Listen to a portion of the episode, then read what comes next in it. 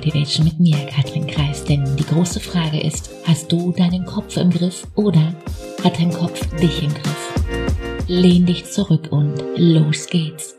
Ich werde ganz oft gefragt, Katrin, wie kann ich all die Dinge, ja, weniger persönlich nehmen? Schöne Frage. Zuerst einmal mach dir klar, dass jeder Mensch seine eigene Wahrheit hat.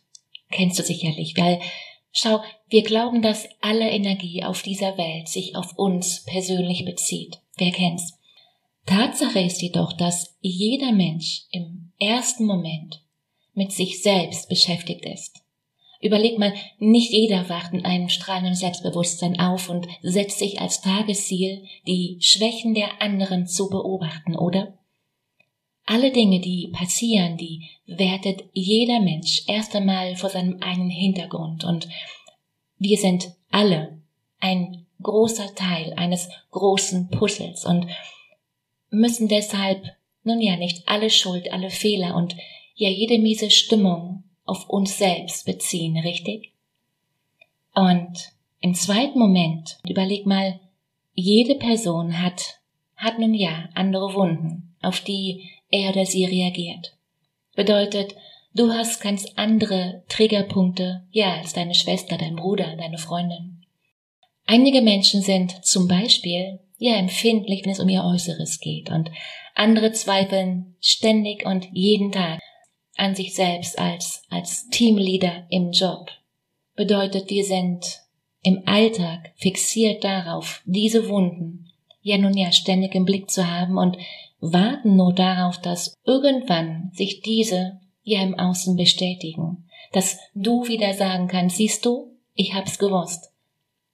Was du stattdessen vielleicht tun könntest, wäre, die Situation mal, ja nun ja, realistisch einzuschätzen. Und hierzu trittst du mal am besten innerlich einen Schritt zurück und versuchst komplett wertfrei auf das, was tatsächlich in deinem Leben passiert, zu schauen. Überleg mal, Selbstbewusstsein heißt nichts anderes als ein gutes Bewusstsein für dich selbst zu haben. Es heißt noch lange nicht, dich selbst zu lieben oder zu akzeptieren. Einfach nur das, was gerade da ist. Und die wichtigste Bestätigung, die kommt nicht von außen. Es ist nicht entscheidend, ob du 200 Likes oder 2000 oder 5000, 80.000 Likes unterm letzten Post hast. Dass der oder die Chefin in deiner Arbeit dich lobt oder dein Partner dir abends sagt, hey, ich liebe dich. Im ersten Schritt darfst du lernen, dich selbst viel, viel mehr anzuerkennen.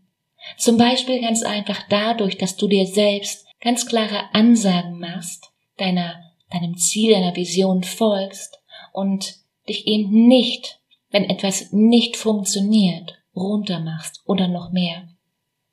Und ich denke, wer allein das schon schafft, macht sich unabhängig von, von Meinung anderer und ist deshalb ja viel, viel gelassener, wenn mal Kritik von außen kommt.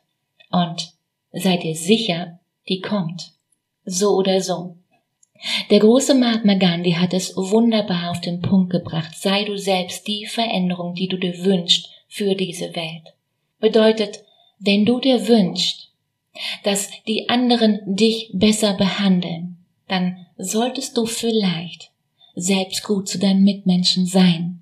Denn das, was du aussendest, Überraschung, bekommst du wie ein Bumerang zurück.